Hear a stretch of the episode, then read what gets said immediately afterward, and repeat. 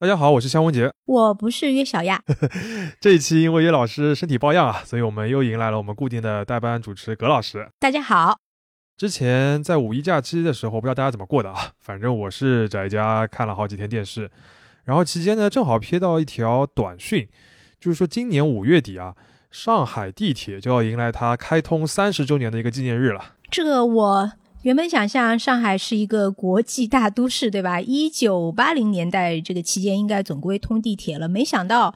也挺晚的，一九九三年，对吧？等于是，嗯，第一条地铁才刚刚这个建成通车。对，确实啊，这个上海地铁，因为早期的时候大家都经常讨论一个，就是它建地铁很难嘛，因为上海的这个地理位置是在长江的入海口，在一个冲积平原上面，所以它这个地就比较软，建设地铁难度就比较高。我记得我们小时候当时一直听到一个说法，就是说上海建地铁就相当于在一块豆腐里面打洞。呃，现在呢，当然这个上海地铁应该很好的解决这个问题了，因为每年都会有这么多新的这个地铁线路贯通，而且这个中国的盾构技术啊，就是挖隧道的这个能力，可以说是至臻化境啊，很厉害。呃，总之工程上非常厉害。那我们这一期呢，但是不讨论这个工程的问题。那我们不聊工程，聊什么？我们节目嘛，总会聊聊钱呀。就葛老师，你有没有听说过一个都市传说，就是上海的地铁一号线是德国人造的？都市传说这个词是这么用的吗？稍微有点宽泛啊，这个传说的范围。你说的这个，我好像也听到过，就是说上海地铁的这个设计方非常的注重细节，就比如说。室外的出入口就做了一些防止雨水倒灌的设计之类的，反正也就是说，类似下水道里面有油布包好的备用零件这样的说法，就是有一种德式严谨的，算是刻板印象吧。对的，但其实没有这回事情，而且还有媒体专门去这个请当时上海市这个地铁工程建设指挥部的总指挥，他叫石礼安。采访过他，然后这个石立安还辟谣了，就是说上海地铁一号线是百分之百的国产设计。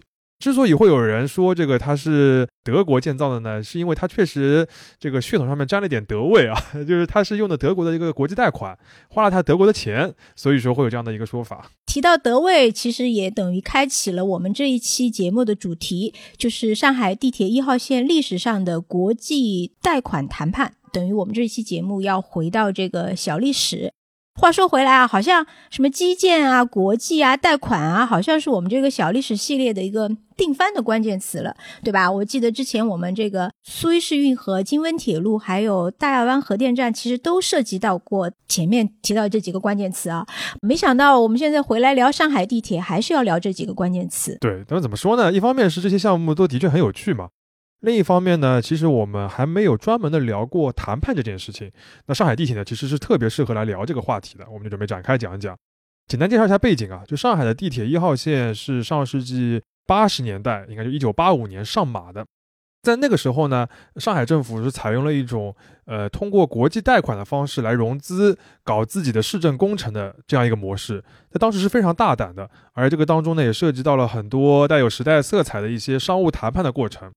整个这个过程主导这个项目谈判的中方负责人呢，叫张翔，就是吉祥的祥，他是个上海人啊。后来还做到了外经贸部的副部长。在今年年初的时候，他是逝世了。张翔呢，他就留下过一本书，名字叫做《文化软实力与国际谈判》。在这本书里边呢，他就详细的描述了包括上海地铁在内的许多国际谈判的案例，里面有非常多很精彩的细节和一些一手的记录。我们今天这期节目就会主要的引用这本书。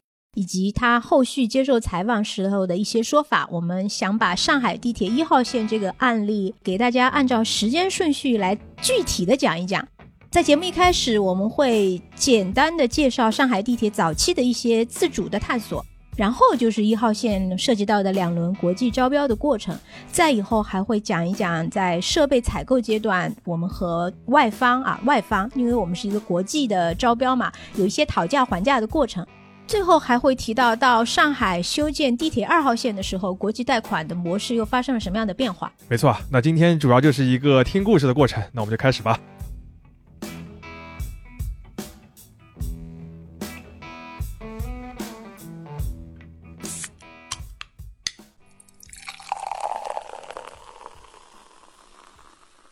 这里是商业就是这样。在讲这个地铁一号线的故事之前呢，我们还是要先铺一些背景知识，来介绍一下上海造地铁的一些史前史吧。可以说，其实啊，上海在一九五零年代的时候就已经开始推进这个造地铁相关的一些工作了，只不过在当时啊。中国的城市造地铁的目的呢，更加多元一点，它是一个平站结合的一个思路。也就是说，除了解决市政的交通的这个问题以外，还要考虑到备战的问题，类似于防空洞吗？哎，对的，是这个概念啊。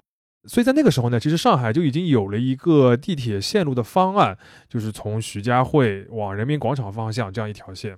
因为这条线路呢，它既包含了重要的工业区，还有重要的居民区，也囊括了政府机关的所在地。所以在那个时候啊，甚至这个上海市已经开始测试一些盾构机了，来试试看盾构能不能挖这个地铁。所以其实凡是来过上海、坐过上海地铁一号线的人，就应该知道，前面提到这个方案其实和现在上海地铁一号线的这个路线基本上是吻合的。没错，那这个其实就是上海地铁一号线的最早的一个源头。当然啊，后来因为文革等等的原因，这个项目刚开始不久就停了，但它其实为后来地铁一号线的这个快速的启动这个项目打好了一个基础。到了改革开放初期啊，上海的这个城市基础设施其实是亟待一个现代化，要快速的更新嘛。那么建地铁就成为了一个重要的项目。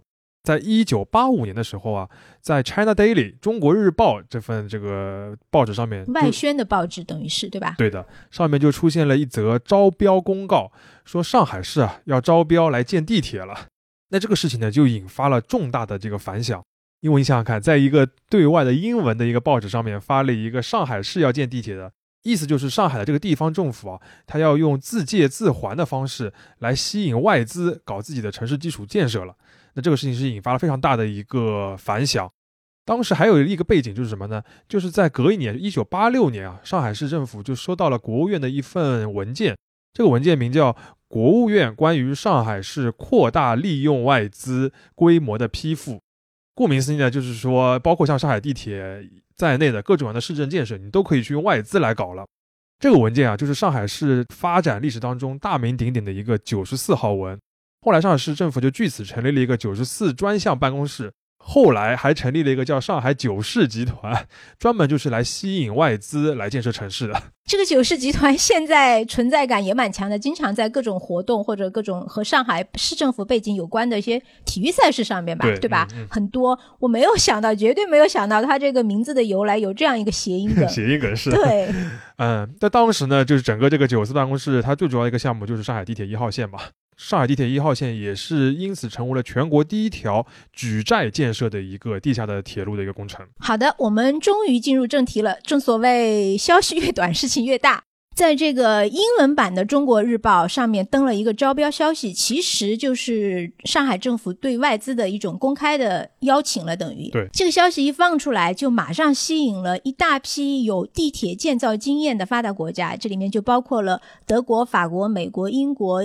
意大利、日本、加拿大等等，最后呢，其实有一个说法啊，就是当时他们把上海市政府的这样的一个邀约，以及有可能最后会签订的这样一个招商引资的合同，把它称为一个世纪性的合同。因为如果能拿下上海的地铁一号线项目，就等于打开了巨大的中国市场。没错，这些国家说明还是蛮有这个商业的这个 嗅觉的啊。对，当然这个广告能够打出去，包括这个呃吸引外资这个模式能够实践，其实还是要突破很多的阻力的。一方面是有这个怎么说呢，观念上的一些落后吧。因为当时很多人看到这个广告、这个消息时候，第一个反应就是上海人要向外国人借钱了。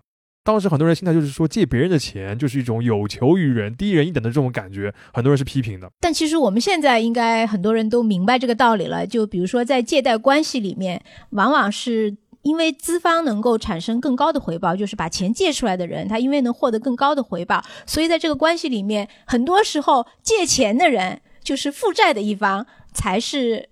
更有话语权的一方，对对吧？因为如果你这个资方的钱花不出去，创不了收，也是一个很头疼的问题。当然了，话说回来，我们前面提到的这一切都是在改革开放初期，中国人有这样的普遍的社会观念也是非常正常的。对的。那另一方面呢，其实还涉及到一个体制的问题。其实我们之前一些小历史的节目里面也提到过，就是在改革开放初期，中国当时的这个外汇储备是非常低的。所以每一笔国际的资金啊都很珍贵，跟国外谈生意都是要通过这个国家，也就是这个外经贸部出面来跟对方谈的，地方的政府自己去拉贷款，其实是闻所未闻的。这个其实是上海地铁一号线这个项目里面最大的一个突破之一啊。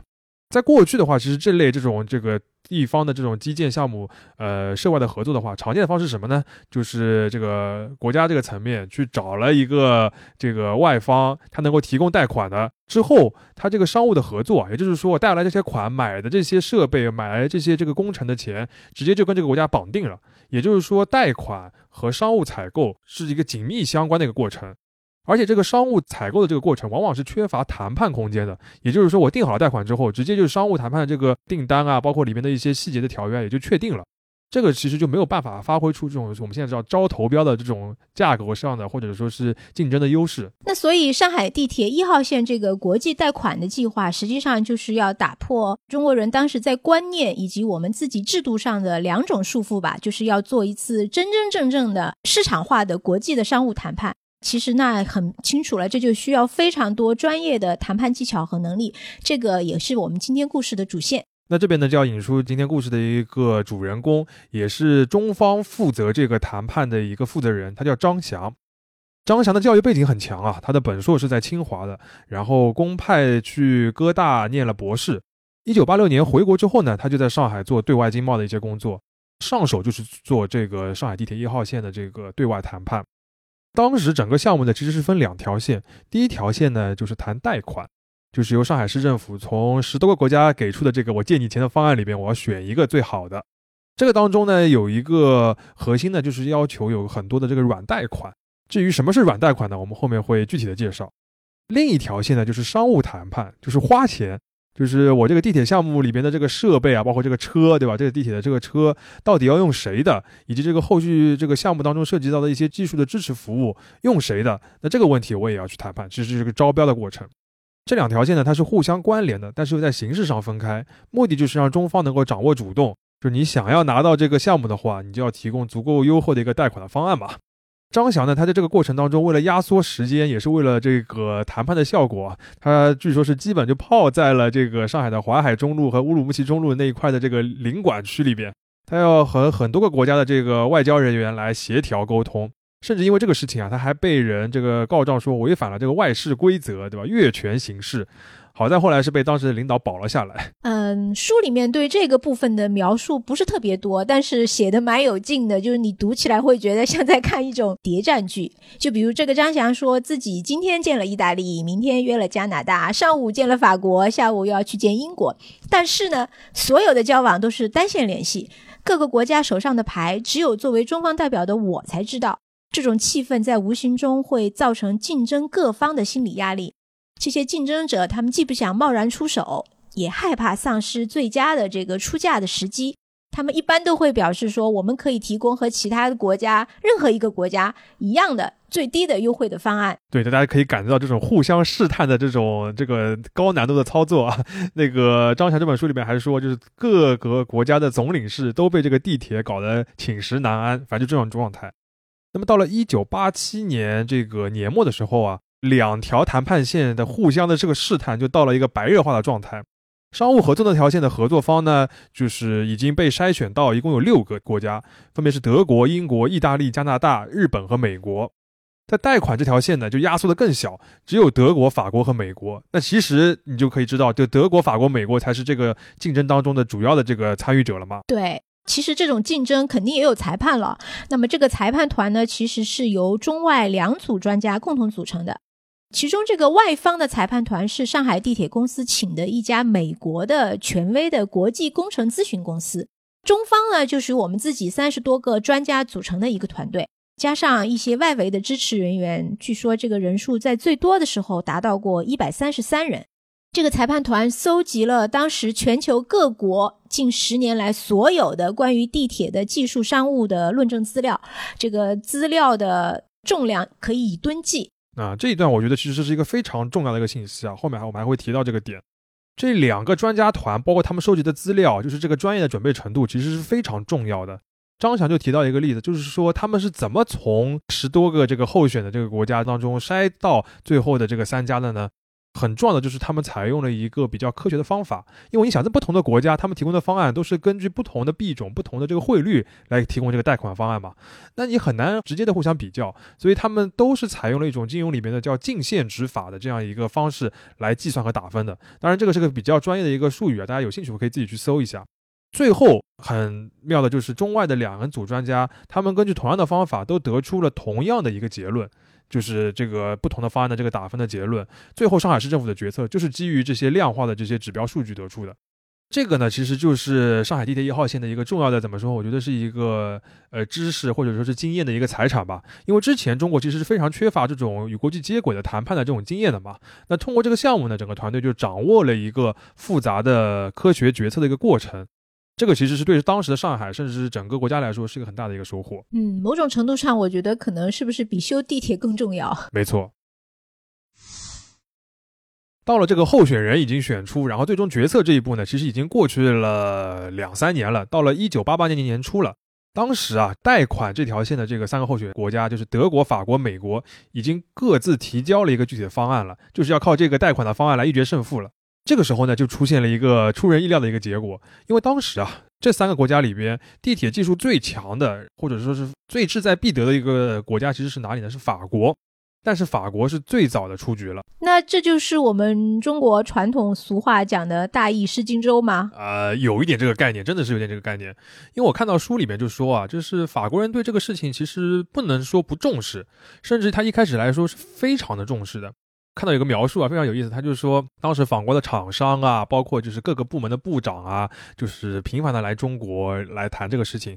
他们甚至搞了一个红旗的车队，还包了好几个这个酒店的总统套房。就还没有开标之前，他们就是准备的这个过程已经花了几百万美元了。甚至当时法国的驻华的这个大使，包括驻沪的这个总领事，也经常传递来自法国总统的消息，就是专门讲这个上海地铁的事情。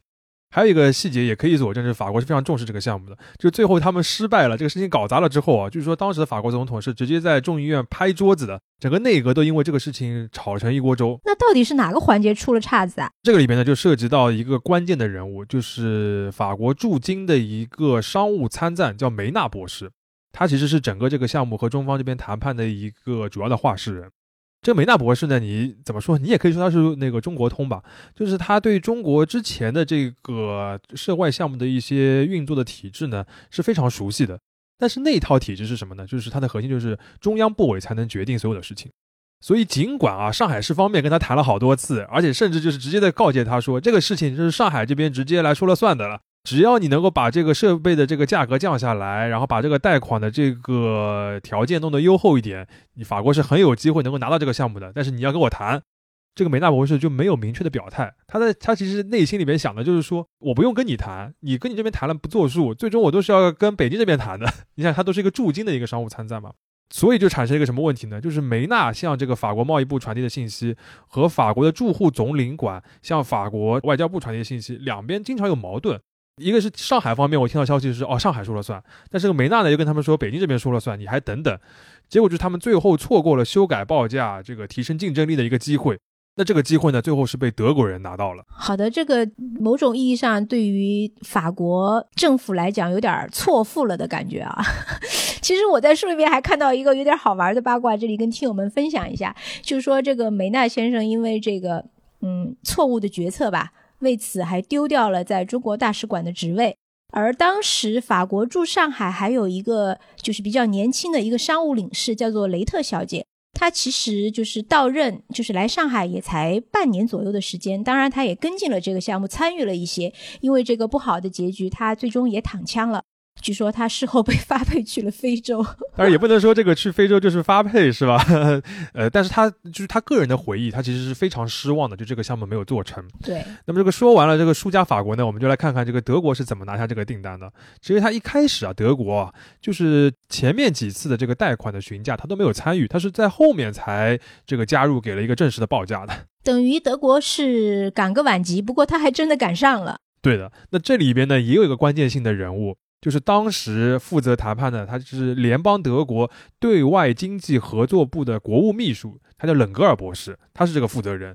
那这个冷格尔博士呢，跟这个梅纳博士一样，他也是个中国通，但是他是一个更新过版本的一个中国通。二点零，对，他有两个优势，一个呢就是说他在德国的这个政府这边，包括执政党这边啊，包括议会这边，很说得上话，很有话语权。所以说他首先能够有充分的资源。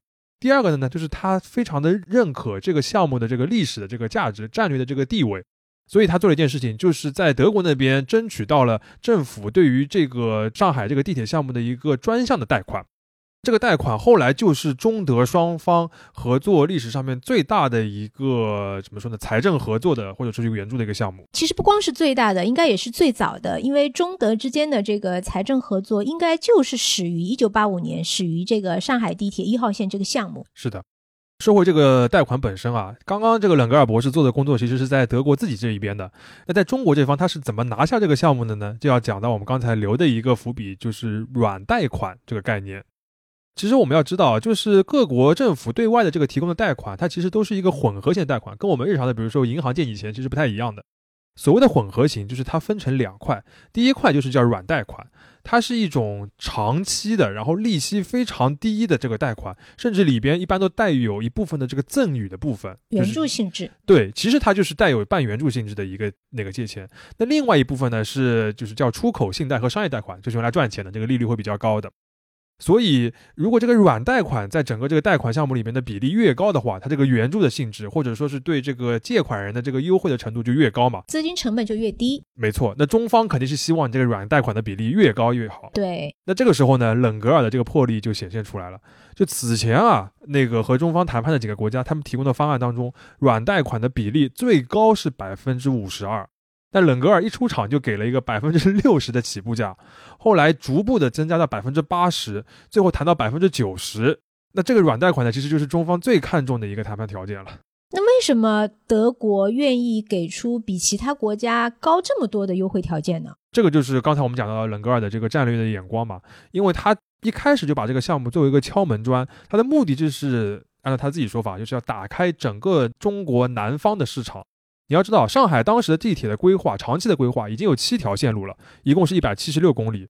而当时中国宣布在筹建地铁的城市还有十八个。对于那些那个发达国家已经很成熟的一些城市来说，中国就是一个你知道吗？这些地铁公司来看，就是一块巨大的一个富矿啊。所以这个其实都是中方非常重要的一个谈判的一个筹码了。那对于冷格尔来说，他也非常意识到这一点，所以他明确的就是这单啊，他不是为了赚钱的，这单的核心就是要谈成。对，那就换到我们现在很好理解啊，就是我宁宁愿先补贴，对吧？对对对。先拿下市场，后面再看赚钱的事。嗯。但即便这个软贷款的比例提到百分之九十了，其实还有一个很大的问题，就是这个贷款的数额。当时德国这边的这个地铁集团对于所有的这个设备的整个报价，就是商务谈判那边给出的这个报价是四点六亿马克，就是中方搞这个项目一共要花四点六亿马克的钱。但是呢，这个冷格尔那边敲定的那个专项贷款啊，批的额度只有二点六亿，也就是说还有二亿马克的钱，按照如果当时那个方案的话，是中方自己要想办法来出的。张强在书里面就提到啊，关于这件事情，其实中方内部是有些不同的声音的。比如说，那个这个中央层面有些部委，他就觉得你要么就先拿二点六亿的贷款就算了，已经很好了，拿点是点。对，然后之后的那个两两亿马克呢，就是呃过两年再想办法再争取嘛。呃，甚至中央这边拿到的一些这个全国层面的一些贷款，可以分你一部分嘛。甚至还有一种建议，就是要么就是缩减一下这个预算，比如说你这个车能不能少买一点，甚至是车厢里面空调要么先不装，对吧？安全门要么先不装，对吧？你就是先把这个地铁项目搞起来再说。这是什么虎狼之词？地地铁不装空调？我们但是我觉得当时可能这个概念真的不是那么强，但你现在想想啊，在上海的地铁一号线里面没有空调，对，不装空调的地铁真的能叫地铁吗？就是呀。而且就是这个先拿两二点六亿之后再说的这个方案，其实也不可取，因为你这种大型的项目啊，如果你的资金不到位，导致工程延期的话，麻烦会非常非常多，很有可能这工程以后就下马了。而且你想想看，地铁一号线是一个贯穿整个上海市中心的一个基础建设的一个项目，你不可能这个路挖着，然后就一直空在那边停着，不可能的，对不对？所以中方思前想后，对德方提出了更高的要求，就是你你要把这个贷款的额度啊提升到跟报价一样的四点六亿这个水平。哦，那所以冷格尔博士的工作还得继续，他又需要出场了，对吗？对的，这个时候就是冷格尔要回去回到德国内部去捞笔了。这一次呢，他没有去这个议会那边去去去谈这个事情，他去到了奥地利边境的一个疗养地。为什么呢？因为当时德国的总理科尔正在那边度假，好舒服。这边就看得出冷格尔这个人经验丰富啊，就是这种什么贷款要增加额度这种事情，如果你公对公的在公开场合去谈的话，其实很困难。这种事情就要私下的以一个比较轻松的方式能够把这个搞定。两位具体怎么谈的，现在没有人知道。但是我们知道是在他去跟这个德国总理谈的这个过程当中，时任的上海市长朱镕基他就通过外经贸部去邀请冷格尔再次到访上海，然后这个冷格尔当时就回复说：“呃，市长邀请我，我不能空手而来。四天之后，德国的这个联邦议会要重新讨论这件事情，一旦批准了，我即刻赴约。”怎么说？朱市长怎么这么巧，在这个时间？就去邀请冷格尔，感觉他刚刚离开也没多久，是吗？对。所以我觉得这里面是不是也有一些就是官方的政府层面的助攻在里面，就是一种委婉的，有点像我们编辑委婉的催稿，是吗？就你吃好饭了吗？你回来了吗？其实是想问你稿子写好了吗？对我多少有点巧合在啊，但我们也就不无端揣测了。反正这个结果是什么呢？就是真的在这个德国的联邦议会结束的当晚，冷格尔就从波恩。飞到虹桥机场了，同时这一次冷格尔还带了一个非常大的礼包，就是整个的贷款额度提升到了四点六亿马克，同时百分之一百都是软贷款，也就是意味着年利率低到了百分之零点七五，而且还款期是四十年，其中还包括十年的一个宽限期。什么意思呢？就是按照国际惯例算啊，整个这个四点六亿马克的这个贷款，它的赠与成分高达百分之七十一。嗯，半借半送。呃，我觉得都是大半送了，对吧？对。呃，就是这样。上海地铁的这个一号线，它的国际贷款就以一个非常令人满意的一个条件谈成了，真的是非常有诚意了。如果我们买房的贷款也有这么优厚就好了。醒醒啊，葛老师啊！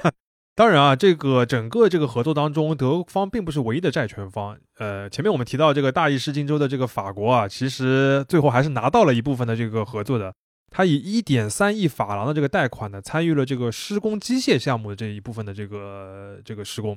然后美国呢，其实也提供了两千三百万美元的一个贷款，里边是也含百分之四十五的赠款的啊。那么相应的，中方呢就用来购买美国地铁的一些消防设备和一些通信的系统。等于说，最后这个最后的三家就是法德美，其实都分到了一部分蛋糕。到这个时候，其实已经时间来到了一九八九年的年初。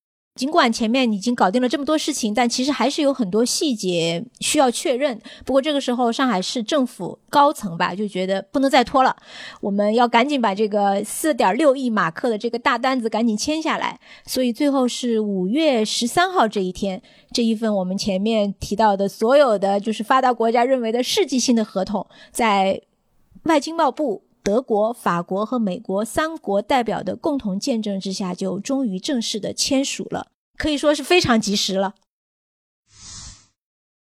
前面我们提到，这一次招标对于上海市政府来讲，除了项目本身能够做成，已经是一件极具开创性的事情之外，其实整个过程对于当时才刚刚起步的中国外经贸合作和涉外谈判来说，有更深远的意义。对，那这个意义呢，就是国际谈判的这个技术的修炼啊。这个技术呢，就是分桌面上的和桌面下的嘛。桌面上的话，就是字面意义上的一些商务谈判的技巧，比如说当时上海是把所有合格的一些设备制造公司都请来了，然后在这个希尔顿饭店的二三四三个楼面，大家同时的在一个地方，就是要塑造这种非常浓郁的竞争的气氛。那桌面下的这个技术呢，其实就是你要对这个整个地铁项目，你本身要有深刻的理解，还有把控的能力。说白了，就是你真的要懂，你不能被忽悠，对不对？那上海地铁谈判当中呢，就有例子能够说明这个问题。呃，就是在商务谈判的这个过程当中，有一个项目管理的合同。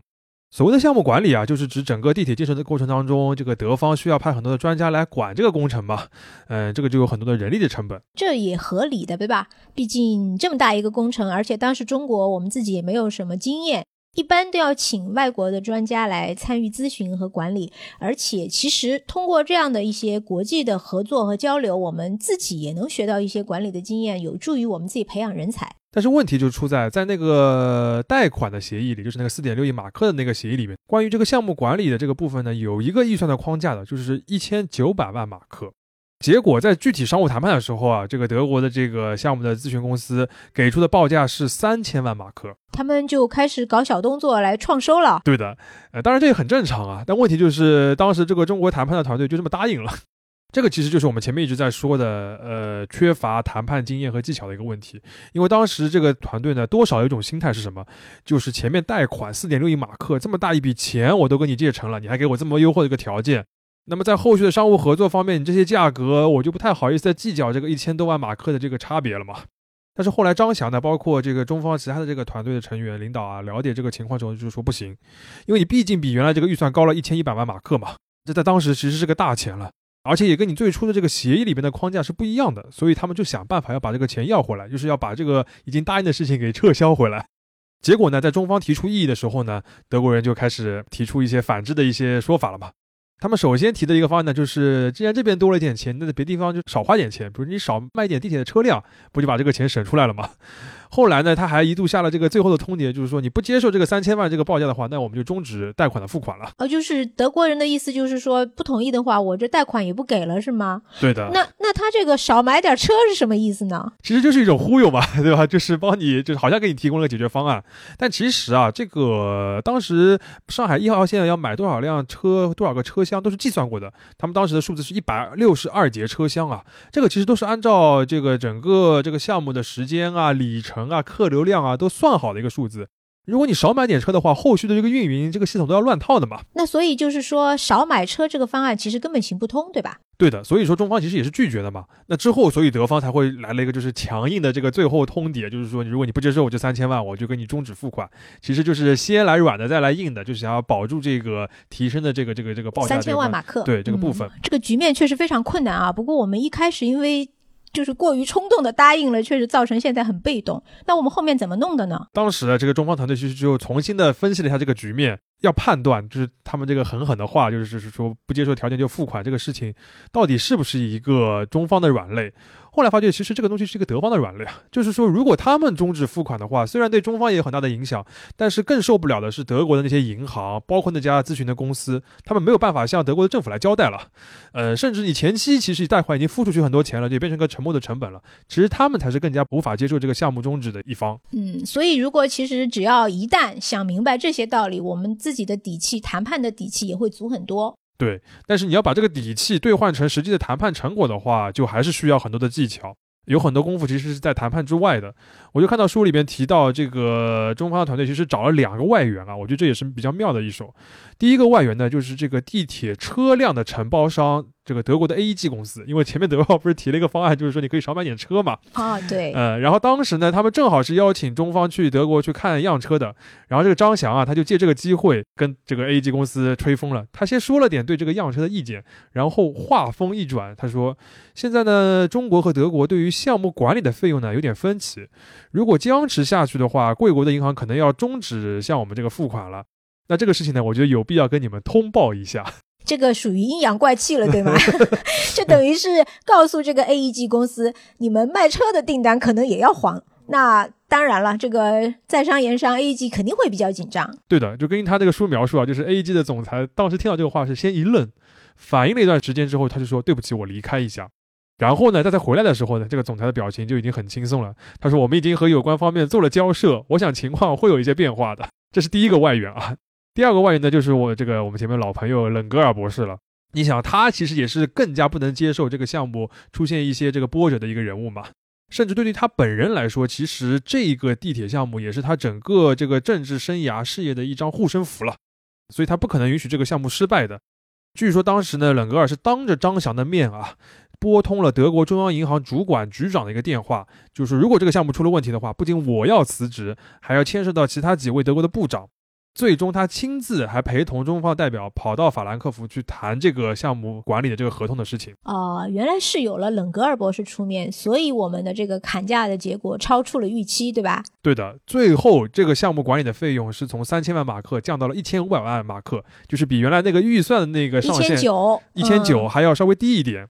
按照当时的汇率啊，就这一个谈判就节省了五千万人民币的这样一个费用。而且这还是一九九零年代初的五千万人民币，非常值钱了啊！对，所以这是一个真的是一个斗智斗勇的过程。这也说明了，呃，谈判的时候只有深刻理解这个项目的全局，才能看到对方的弱点，也才能找到合适的外援来帮你。对的。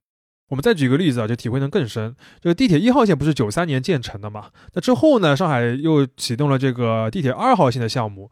那因为一号线和德国合作的不错嘛，所以二号线最后这个贷款、国际贷款这个部分呢，德国还是一个主要的贷款人，而且这次的规模更大，是借了七点八亿的马克。哦，更多了，这也说明冷格尔博士前面栽的树不错，是吧？对，那。我们前面不是说到，这个德国之所以在一号线贷款上面给了这么优惠的条件，它本质上是看中之后的那个大市场嘛，放长线钓大鱼。对，就是前面让点力，这个钓大鱼我要赚回来的嘛。结果到了二号二号线这个时候呢，他就开始想办法要动了这个赚回来这个心思了。那是不是这个有点太快了？是有一点啊。具体什么情况呢？就是在这个二号线七点八亿这个马克这个贷款意向基本达成之后呢，两边就开始谈这个商务的谈判了。结果这一次啊，德国地铁这个承建方他给的这个地铁的车辆这个重要设备的报价，比中方的预期高了七千五百万美元。哟，一号线搞的小动作是一千多万马克，对吧？就是多要一千多万马克，这一次是多要七千五百万美元。嗯，果然 就是要赚回来，对吧？哎，钓大鱼了。嗯。而且那个时候，德方的这个态度是非常强硬的。他们甚至在谈判桌上是说了，就如果你们不签约的话，那我们就撤回贷款，到时候全权由你们负责。呀，发狠话了。嗯，那这个狠话其实也是有一个背景的，就是在他们谈判谈到最激烈的这个时候呢，当时这个德国总理科尔正要准备访华的，就领导来了嘛，总共要见证一系列合作项目的签约，这个其中地铁二号线就是一个重要的一个项目。所以德国地铁方的心思就是，我们这个政府首脑都要来了，这个外交的活动，对吧？你还能在这个时候硬不跟我签约，把这个事情搅黄吗？所以到了这个德国总理来访华的前一天，这个德国地铁这边就很强硬的要催中方马上的要签约啊，有点 deadline 前面我要给你一个蛮强的压力的感觉。对的，就是他们觉得这个就是个 deadline 了。结果呢，中方就顶回去了，就在 deadline 我就还是不签。张翔呢，在这个书里面就记述一段很有戏剧性的一个故事啊，就是在当天的半夜啊，这个吴仪同志就打电话问他，你这个态度是什么？到底签还是不签？然后张翔就是说呢，他的个人建议是绝对不能签，因为德方就是仗着之前的这个成功的合作，这次要价很高。那越是在这个时候呢，这个谈判越不能松口。呃，而且他这样的一个想法呢，也得到了中央领导同志的一个支持的。然后吴仪同志觉得 OK，你这个想法是对的。所以到了第二天早上，新闻一出来的时候，大家就发现别的项目都签约了，但是这个里面没有地铁的这个二号线的贷款的项目。然后过了一天之后，德方就给了中方新的一份报价，比之前便宜了五千万美元。之后再经过反复的谈判之后，又降了两千五百万美元，等于是以中方最初的这个心理的预期的报价谈成了。这个听上去还是有点心惊动魄的意思啊。不过我觉得这样一个过程其实也特别能体现我们前面提到的，就是一号线整个谈判过程是我们自己在外经贸合作领域的一个非常好的一个学习的过程。锻炼。对，首先你看，通过这个一号线的合作，中方就明确了自己的位置。我们虽然是获取贷款的一方，但我们并不是被动的一方，对吧？嗯。然后呢？你看，在第二次二号线的时候，在首脑访问这么大的压力之下，我们中方自己也能顶住地铁这个项目不松口。其实也是因为他们自己对这件事情有一个非常准确的判断。就这个时候，我们自己的心态已经很好了，经验也很丰富了，不太那么容易的，因为一种就是你给我一个 deadline 的这样的一个压力，我就轻易的就屈服，对吧？说白了，就是那个时候德方最大的武器就是说我跟你取消合作，我不跟你签约了。但这个事情。中方的这个底线是没关系，可以不签约，哎，吓不到我了。他可以承受这个后果，这个其实是为什么中方能够咬死他这个心理预期价格的一个重要的原因。还有一个，我觉得这个谈判当中，中方能够获得一个比较好的一个结果的重要原因，就是说他咬死这个价格本身。就是为什么最后德方能够答应呢？是因为中国这个内心的预期的这个价格啊，是中方的团队对于全球的这个地铁设备的这个报价做了充分调研之后，他知道了行情。才有这样一个预期，这个价格其实是德方能够赚钱的一个价格，不然的话，你想想看，如果是你完全不了解这个行情的话，有可能对方报了一个虚高价格，你就接受了，或者是你自以为报了一个很低的，对你很有利的价格，但是对对方来说无法完全无法接受的，那也谈不下去。他要报一个合适的一个心理预期的一个底线价格，大家才能最后往这个方向去努力，对不对？等于这个时候，中国政府已经不再像上海地铁修一号线的时候，针对那个项目管理费用发生那样的乌龙事件了。就是中国人已经不太容易被忽悠了。这时候是的，归根结底一点就是，不管怎样的这个谈判当中的心理博弈啊，它的核心都是要建立在充分的获取信息的一个基础之上，而这个经验呢，就必须在真刀真枪这个谈判当中才能逐步的积累。说到这里呢，上海和德国在地铁上的这个谈判的故事呢，我们就讲的差不多了。虽然我们讲了很多这个好像非常针锋相对的、很激烈的交锋啊，好像双方都要占对方的便宜一样，但实际上呢，这还是一个双赢的合作。首先就是对上海来说，通过引入了这个条件优惠的国际贷款，能够在上世纪九十年代就建了两条非常重要的地铁线路，对于沿线地区这个发展其实是有一个巨大的助力的嘛。没错，轨道交通网络对于一个城市来说实在是太重要了。而且通过这两条地铁线呢，上海也积累了充分的经验。之后，上海轨道交通的建设可以说是突飞猛进了。而在德国方面来说呢，它也实现了最初的这样一个战略的规划，就是充分参与了中国其他城市的一些基础设施的一些建设的工程。我们在中国财政这本期刊里面呢，就找到一篇二零零零年的文章，它总结了中德之间的这个财政的合作啊，他就写到。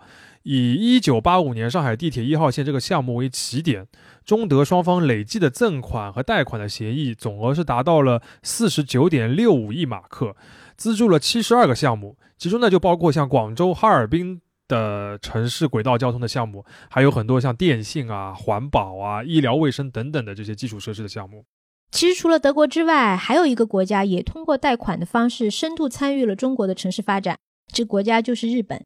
他当时参与的方式是所谓的 ODA 贷款，呃，这个全称就是 Official Development Assistant，政府开发援助，包括地铁在内。其实北京的很多轨道交通建设当中，日本的这种 ODA 贷款都有参与。以后有机会呢，我们其实也可以展开聊一聊这个 ODA 贷款的故事。没错，确实要承认啊，在中国的改革开放过程当中，尤其是城市化的过程当中，国际的贷款的确发挥了很大的一个作用。到了现在的话，我觉得我们大可以大大方方的来承认这一点，并且回顾这段历史，因为就像我们前面节目里面所说的，借钱的双方啊，并非一定要有个地位高下之分，只要是通过平等规范的商业谈判来达成合作，那双方都能够获得公允的回报。商业就是这样。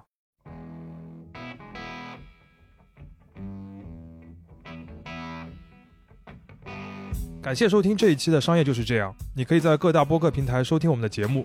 如果喜欢我们，可以在苹果播客内点击关注，也可以在小宇宙平台给我们打赏，就会对我们很有帮助。期待你在各个平台与我们交流，下期见。